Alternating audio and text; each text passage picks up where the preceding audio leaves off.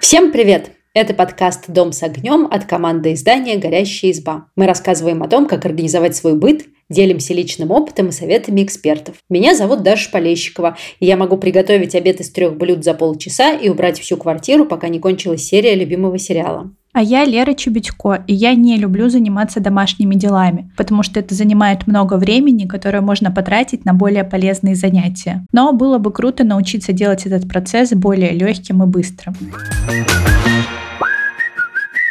Я уже довольно долгое время живу одна, и для меня на самом деле настоящее испытание, когда кто-нибудь там из друзей или родственников просится ко мне пожить, даже не говоря уже о каких-то длительных периодах, но 2-3 дня это прям тяжело. Поэтому сегодня мы хотим поговорить о том, как э, долго жить вместе с гостями и не сойти с ума. Мы обсудим, как наладить совместный быт с гостями, а, когда можно жить, ну, как в таком в состоянии праздника, а когда уже пора делить финансы, бытовые обязанности и как сохранить дружбу, если живешь под одной крышей с друзьями или родственниками. Мне вообще кажется, что тут все зависит от времени. То есть одно дело остановиться на несколько дней, и совсем другое дело долго жить вместе под одной крышей. Ну, давай начнем с первого, потому что тут у меня есть личный опыт, я была с обеих сторон баррикад. Ну, во-первых, мы с семьей периодически останавливаемся у друзей, когда ездим в другие города, и к нам иногда приезжают друзья, а еще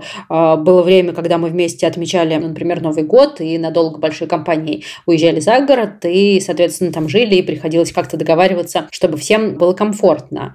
А, и, кажется, здесь я знаю, на что нужно обратить внимание, чтобы, в общем, выстроить быт и никому не мешаться сейчас.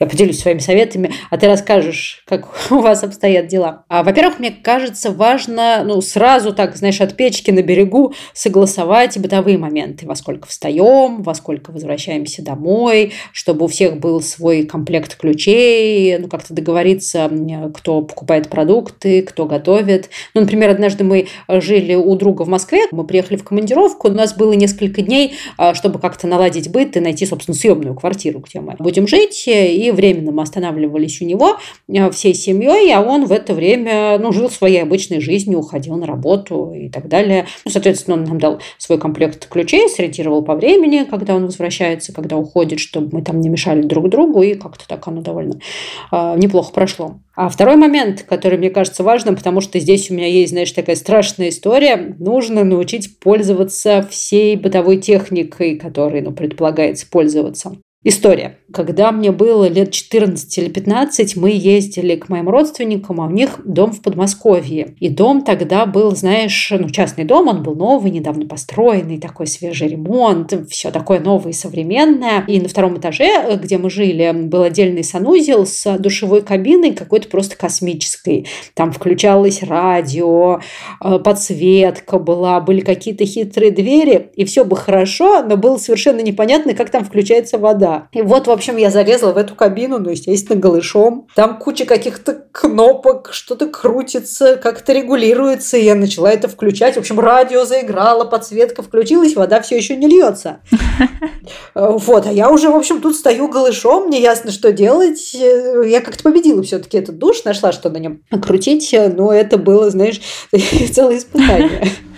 Блин, я представляю, мне кажется, мне бы было так неловко, и зная себя, я бы, наверное, не нашла, что крутить, и в итоге бы не помылась и постеснялась бы, ну, в 15 лет точно спросить и попросить рассказать. Но я бы подумала, что неужели я такая глупая, что я не смогла понять, как пользоваться душем. Точно, точно, именно так я и думала. В общем, тяжело быть подростком. А еще там была, знаешь, такая история, что, в общем, дом, ну, большой, двухэтажный, с подвалом, считай, что трех. И, естественно, в этой ванной стояла отдельная, ну, мусорка небольшая большая, куда может ну, всякие ватные диски выкинуть, ну что-то, чтобы далеко не ходить. А мы там жили, ну, некоторое время, неделю или две даже, и в какой-то момент эта мусорка, ну, предсказуемо заполнилась. Но это же не отель, где к тебе приходит уборщица. То есть нужно было взять и этот мусор вынести на первый этаж, а там, ну, такой, знаешь, весь мусор из ванной комнаты, который как-то не хочется у всех на виду, ну, когда тебе 15 лет, во всяком случае. Это было вторым таким моментом, из-за которого я очень переживала, что я понимала, что теперь все это надо, в общем, у всех на глазах вынести на первый этаж в мусор, и жутко стеснялась, и было по-дурацки, до сих пор помню. Кажется, мне очень помогло бы, если бы мне тогда сказали, ну, прям сразу, что вот мусорку вынеси туда-то, вот так вот так что, друзья, если принимаете гостей, обязательно вот даже самые простые инструкции, которые кажутся понятными, все проговорите, вплоть до того, как нажать на кнопку унитаза, если у вас хитрый унитаз. Не ставьте людей в неловкое положение. Да, а если вы гость, то не стесняйтесь спрашивать. Я думаю, вас не засмеют даже за самые глупые вопросы. Точно, точно. А еще, кстати, э, нужно обговорить, если в квартире, ну или там в стиле жизни вашем есть какие-то особенности. Ну, например, если вы сортируете мусор, если есть какие-то неисправные розетки, куда не нужно засовывать технику, если есть, ну, не знаю, особо вредные соседи, которые злятся, если после восьми вечера шумят и топают, всякое бывает, лучше своих гостей сразу о всех этих особенностях жилья предупредить и рассказать, что делать, как делать. Это сбережет всем много нервов. Да, согласна. Для меня еще, ну, ты уже об этом говорила, вот прям актуальный момент обязательно обсудить, э, кто во сколько ложится спать. И мне кажется, что нужно как-то постараться сделать такую атмосферу благоприятную, что если, например, вы как эм, хозяин квартиры спите долго, а ваши гости просыпаются рано, то лучше показать им, где там находятся, не знаю, какие-то продукты, кофе и все такое, и объяснить им, чтобы они не стеснялись и сами завтракали без вас, все в порядке, ничего страшного страшного не случится. Угу. А, слушай, еще, знаешь, такой важный момент. Эм, ну, одно дело, когда мы вместе собрались э, на каникулы, на праздники, и все отдыхают, и ни у кого нет никаких обязанностей. Ну, например, а, как мы вот с друзьями праздновали Новый год, уезжали на несколько дней. Или бывало, а, когда у моих родителей была дача, что много гостей собиралось на даче, и несколько дней там все жили таким э, большим табором, и нужно не мешать друг другу отдыхать. Тут, знаешь, у моей мамы есть такой дачный принцип – каждый отдыхает так, как любит. Там, в общем, дело было в том, что папа всегда хотел всех приезжих гостей как-то приобщить к работе на участке и сагитировать что-нибудь полить, прополоть, там, ну, в общем, принести пользу коллективу. А, но есть люди, которым это нравится, и которые даже без всяких предложений бежали, не знаю, поливать помидорки, собирать малинку и вот это вот все делать. А есть, которым не нравится. И вот мама защищала их свободу на безделие на даче, вообще стояла стеной за этот принцип что каждый отдыхает так, как хочет. А с другой стороны, важно разделить бытовые моменты поровну, чтобы ну, никто не чувствовал себя ну, самым занятым. Тут у нас, знаешь, как-то с друзьями это получалось довольно неплохо и без слов сделать. Мы как-то договаривались, ну, например, посуду мыть приходится, естественно, после каждого приема пищи, а если людей много, то посуды много. А, ну, как-то по очереди ее все мыли, все было нормально никого это не напрягало. Но если напрягает, лучше проговорить это словами и прямо ну, не стесняться решить эти вопросы, спокойно договориться, и так всем будет легче. А у тебя есть какие-то лайфхаки? Ну, не то чтобы прям лайфхаки, но, например, э, я знаю сама себя, я одновременно очень социальный человек и очень антисоциальный. То есть у меня хватает э, энергии и заряда на часа два, а потом я, знаешь, эта батарейка заканчивается, и мне нужно восстановить, значит, мой ресурс, а для этого просто посидеть в одиночестве, возможно, погрустить. Ну, по крайней мере, со стороны это выглядит так, и, знаешь, люди начинают к тебе подходить, типа, а что случилось? И пытаются развеселить. Вот, поэтому сейчас главное правило, что мне нужно время, когда я говорю, что меня не трогать. Вот два часа я сижу в углу, ко мне не подходите. Мне кажется, это очень важно на этапе там какой-то подготовки совместной жизни, даже если это два 2-3 дня обсудить этот момент, что выделять каждое время на себя, чтобы друг от друга отдыхать. Потому что вот у меня недавно была возможность жить с моей подругой, так как я уже сказала, что я долго живу одна, для меня это вообще как кошмар звучало, что жить вдвоем, а она еще такая очень тактильная, очень шумная. И я ей сказала, что если мы будем жить вдвоем, то нужно придумать правила, как друг другу показывать, что ко мне лучше сейчас не подходить. Вот, и мы придумали, что у нее есть такой попугайчик из Лего, И она сказала, что если ты поднимешь хохолок, и вот пока ты этот хохолок не опустишь, я к тебе не подойду. Слушай, это классный лайфхак, прям очень здорово. И, кстати, подтверждаю твою идею про личное пространство, потому что, кажется, это то всем людям нужно, независимо от их социальности, ну, кому-то в большей степени, кому-то в меньшей. Вот у меня, например, сын, э, кажется, такой же в этом смысле, как ты. Он очень устает от людей, и вот именно так и выглядит. Он уходит один и грустит. И я первое время пока не поняла, что, в общем, с ним все нормально, пыталась его как-то растормошить, там, выясняла, что случилось, а ничего, блин, не случилось. Он просто устал от людей, ему нужно восстановиться, отдохнуть, и потом он готов продолжать это все общение. Это просто нужно принять. А мне просто кажется, еще, знаешь, тогда нужно продумать как-то. Хорошо, если в квартире есть какие-нибудь там дальние комнаты, куда можно положить гостей спать, вот тех, кто уходит пораньше, чтобы те, кто ложатся попозже, э, сидели и шумели. Ну, короче, как-то придумать, как это все комфортно устроить, потому что я как раз один из тех людей, которые уходят спать до 12. Меня называют баба Лера, но, блин, я люблю спать. Мне нужно поспать хотя бы 8 часов. Слушай, я тоже ложусь спать до 12. Мы бы с тобой смогли вместе жить. Это не напрягая друг друга своими э, режимами сна. Э, еще у меня есть про это одна история. А, ты знаешь, она не совсем про гостей, но вот как раз про личное пространство. Когда началась пандемия коронавируса, и мы вчетвером с моей семьей оказались так надолго, ну, как все, в общем-то, заперты а, в одном пространстве, никто никуда не уходил, все были вместе, а, я, муж и двое детей. И, в общем, быстро стало понятно, что нам всем нужно время не только совместное, а нам, в общем-то, нравится вместе проводить время, играть на столке и вот это все, но и личное. И мы тут где-то увидели, знаешь, есть такая байка, я не знаю, правда это или неправда, про Тура Хирдалла, у которого был шлюп, и когда кто-то на плоту всем надоедал, его, в общем, на веревочке отселяли на этот шлюп, шлюп, чтобы он побыл там один. И мы договорились, что у нас тоже будет такой шлюп. И если кто-то всех достал или кого-то все достали, ему говорят, иди-ка ты в свой шлюп. И он уходил в дальнюю комнату и, в общем, приходил в себя. Это прекрасно. Я вообще поддерживаю эту идею. Очень она полезная. Еще, знаешь, один момент, про который мне э, хотелось бы поговорить. Э, когда у вот принимающей стороны, у хозяина квартиры, у гостей разный график, разные цели. Например, у нас как-то была история, когда мы ездили в другой город на свадьбу к друзьям и жили у подруги. И мы-то приехали на несколько дней отдыхать, веселиться и вот это все.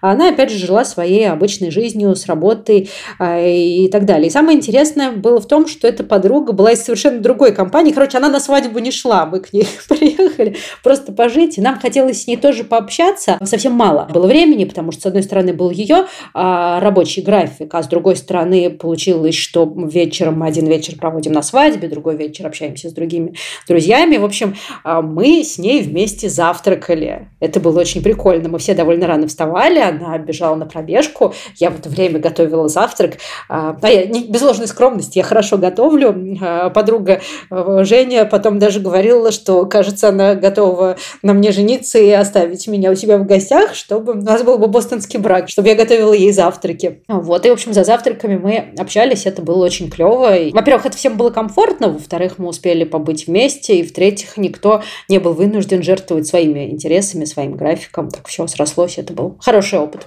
Но вот тут, мне кажется, еще важно, когда у вас разные цели, тоже обговорить, что там, я, например, в это время работаю. Э, если, например, ты работаешь из дома, ко мне лучше не подходить, потому что вот прошлым летом у меня жил друг, он приехал на свадьбу к нашим общим друзьям, он-то был в отпуске, а я-то не была в отпуске. И я сидела, работала, и я помню, как сейчас, что я сижу, редактирую какой-то очень сложный текст, и мне нужно проверить кучу иностранных источников, я пытаюсь вникнуть в этот текст на английском а там еще какая-то такая прям сложная тема, по-моему, около финансовая, что-то типа того.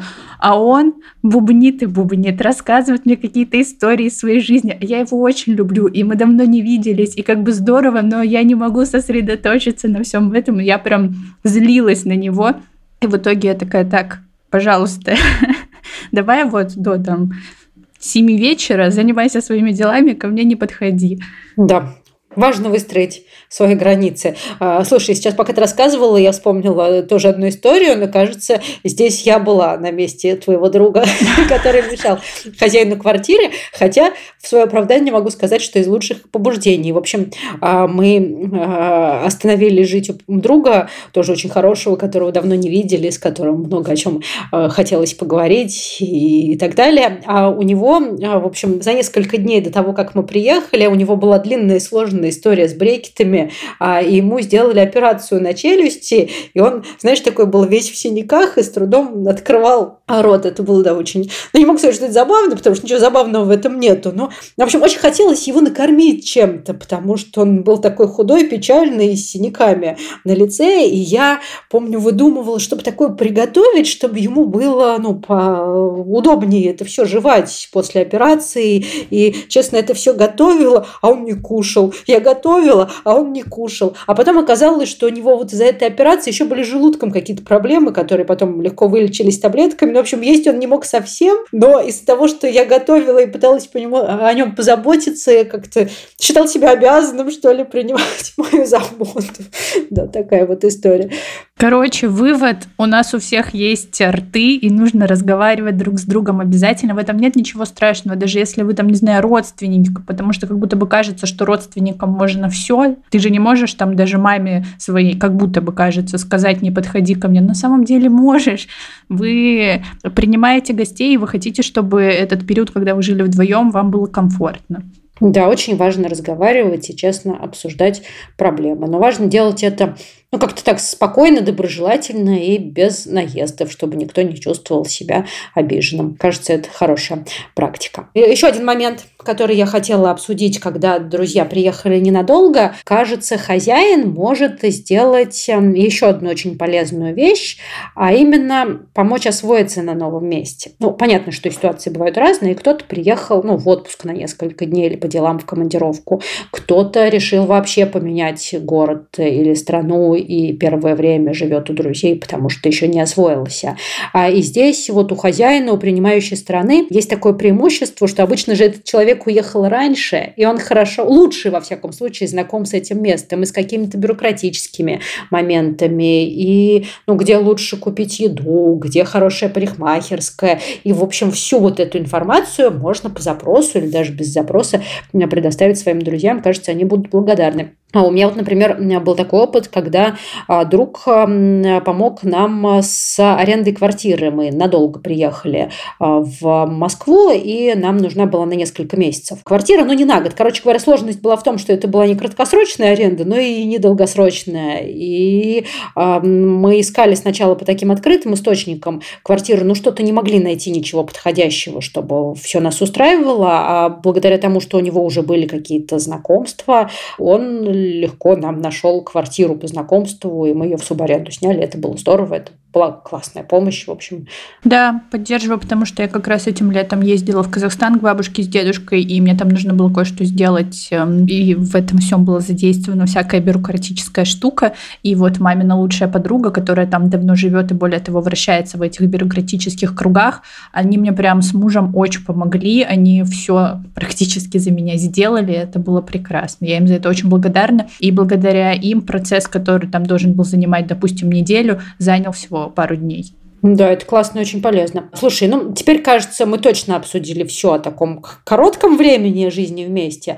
А если, ну, друзья или близкие решили э, жить вместе долго, тут все строится немножко иначе, а, потому что но, опять же, есть много что, о чем нужно договариваться на берегу. Например, то, о чем мы уже поговорили, если вы планируете долго жить вместе, особенно важно, чтобы у каждого было личное пространство. Нужно как-то это заранее делить, где у нас общее пространство, где личное, как мы договариваемся, чтобы друг другу не мешать. А второй момент, э, который тоже стоит обсудить, это ну, приглашение своих гостей как мы это осуществляем, договариваемся ли заранее, какие-то, не знаю, гостевые дни выделяем, предупреждаем. Ну, короче, вот такой бытовой момент, но который тоже нужно решить. Третье, о чем мы уже сегодня говорили, это вот ранние подъемы, поздние возвращения домой, продумать, как не мешать друг другу, если у вас не совпадают графики. Ну и, конечно, распределить бытовые обязанности, как составить график, кто будет готовить, стирать, убираться. И тут могут быть разные варианты, и такого правильного нету. Есть тот, который вам удобен и комфортен. То есть, грубо говоря, можно готовить ужины по очереди, а можно договориться, что вот один, кто любит, готовит ужины, а другой моет посуду, например, после ужина. А можно договориться, что каждый сам себе готовит и каждый сам за собой моет. Да. Но, например, есть правило не оставлять грязную посуду в раковине дольше, чем там на полдня. Ну, в общем, какие-то такие штуки. А, ты знаешь, мне еще понравился а, совет оставлять общие пространства в том же виде, в котором ты их обнаружил. То есть, с одной стороны, ну, как бы убирать за собой, то есть, если ты там поела, не знаю, накрошила, все это вытереть убрать. А с другой стороны, не убираться за другими, если нет такой отдельной договоренности. Если намусорено до тебя, то это как бы не твои проблемы. Мне кажется, что это рабочий совет. Да, это прикольно. Но с другой стороны, я думаю, что если бы я жила с кем-то, ну там в своей комнате ты делаешь, что хочешь, но на общей территории должно быть чисто. Если бы я увидела, что было бы грязно, я бы, наверное, ну, злилась про себя, но я бы все равно убиралась и злилась. Типа, я все время занимаюсь этим одна. Вот, тут мы возвращаемся к нашему предыдущему совету. Разговаривайте друг с другом, друзья. А, слушай, ну, еще один момент, который мне нельзя не обсудить, это распределение финансов. Тут, Лера, кажется, у тебя больше опыта. Ты рассказывала, что жила в общежитии, да. и снимала квартиру. Расскажи, как вы разделяли финансы? Ой, мы разделяли финансы, но в целом э, у нас были у каждого свои деньги, когда мы жили в общежитии. Ну, единственное, на что нам приходилось скидываться, это, знаешь, на такие вещи, которые там типа фильтр для воды, лампочка перегорела, э, не знаю, там полку нужно привинтить. Вот на такие штуки мы скидывались. А что касается продуктов, то, например, там всякие гречка, макароны, рис, ну, в целом крупы, соль, масло подсолнечное, масло сливочное, это было общее. Мы тоже на это скидывались и все этим пользовались. А дальше каждый сам покупал себе еду. Конечно, мы делились друг с другом, но в целом мы жили втроем в комнате. Я, моя лучшая подруга и еще одна наша подруга. И вот мы с лучшей подругой, у нас тогда был период увлечения вегетарианством, мы готовили вместе, и мы каждую неделю с ней скидывались. Я уже рассказывала в одном из подкастов, что мы составляли меню на неделю. В воскресенье выбирались в магазин, закупались, и потом эти деньги делили пополам и готовили. Но я на самом деле думаю, что мы тогда были не очень умными, и я буду до конца топить идею, чтобы у каждого были свои финансы, выделена своя полка с продуктами. если, например, у вас там настроение что-то приготовить вместе, ну, не знаю, захотели сварить глинтвейн или приготовить пасту болоньезе, вот конкретно на одно единственное блюдо скиньтесь, приготовьте, поешьте и разойдитесь. Но так лучше пусть у каждого будут свои продукты, своя отдельная полка, потому что это тоже может выливаться во всякие конфликты. Ну, не в целом там, кто съел больше, кто меньше. Но, не знаю, иногда кажется, что вот, например, там молоко. Я очень люблю по утрам пить кофе с молоком, и мы вот покупаем одно молоко на двоих. Ей вот вечером приспичило выпить два стакана молока с овсяным печеньем, и все, и банки нету. И я с утра без молока, и я просыпаюсь, и я такая злая, хотя я понимаю, что еда это не то, из-за чего нужно злиться, но все равно. Угу. Слушай, а я у тебя хотела спросить, ты говоришь, что на общие траты вы скидывались вместе, ну, типа там перегоревших лампочек, вот этого всего. А вы скидывались, ну, грубо говоря, вот перегорела лампочка, скинулись, пошли, купили, или был какой-то фонд, в который там каждый месяц нужно было отчислять? Не-не-не, перегорела, мы пошли, купили. Или там однажды моя лучшая подруга выкинула мусорку в порыве ссоры, но она потом купила это мусорное ведро сама. Вот, но какие-то такие штуки, что-то заканчивается, или там мы понимаем. И вот фильтры для этого, для фильтра собственно. Например, там вот девчонка, с которой мы жили, она заметила, что фильтры закончились, пошла там сама по-тихому купила, вернулась, такая, я купила новые фильтры, столько денег вы мне должны. Мы такие, окей, перевели. Классно. Но слушай, тут еще же вот помимо финансов, в смысле, должны столько денег, еще важный вопрос организации. Кто идет за фильтром, кто покупает лампочку, кто следит за тем, что это кончилось, а это как решалось. Кто увидел, тот и идет? Да, примерно так это и решалось. Но мы были маленькие и глупые, мы только учились, мы делали первые шаги в этот взрослый мир. Вот, но если бы сейчас я с кем-то жила, я думаю, что мне нравится идея про фонд, что складывать деньги в одну там какую-то копилку и потом оттуда брать, когда что-то закончилось. И я бы, наверное, шла вдвоем ну или там с кем, сколько нас людей живут, чтобы вместе выбрать там варианты подешевле и так далее. Да, кажется, это хороший вариант, особенно если а, ну, речь идет о каких-то, ну, не о лампочке, а о более дорогих вещах, которые тоже могут ломаться, если мы живем вместе, мы же вместе пользуемся техникой, там, не знаю, микроволновками условными или чем-нибудь еще, что тоже может ломаться. Например, у нас вот в семье тоже есть фильтры для воды, и у нас они какие-то ну, короче говоря, их много, они стоят прямо в трубах, их нужно менять раз в полгода, и стоят они дорого. И у нас есть идея, что нужно каждый месяц откладывать на них деньги, чтобы когда их нужно будет менять, у нас накопилась эта сумма, но мы никак не начнем так делать, поэтому никак не купим новые фильтры. Хотя уже пора вот месяц как. Ну,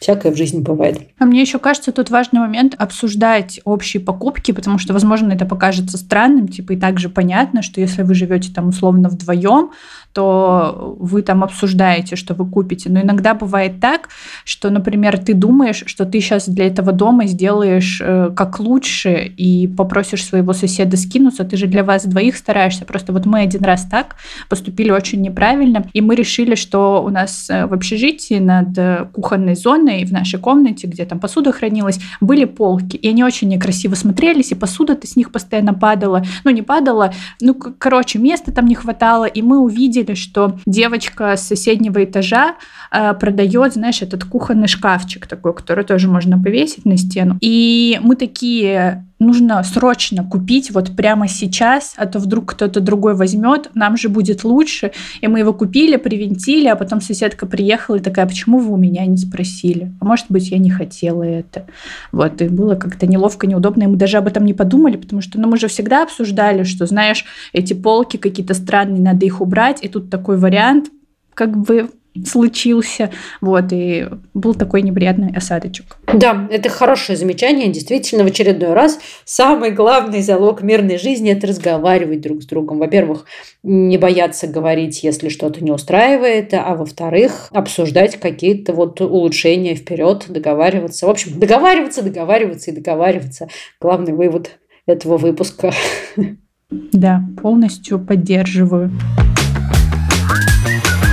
Друзья, делитесь своими историями совместного проживания с друзьями и родственниками. Слушайте нас на всех популярных платформах, ставьте лайки, оставляйте комментарии. Всем пока, до встречи в четверг. Всем пока.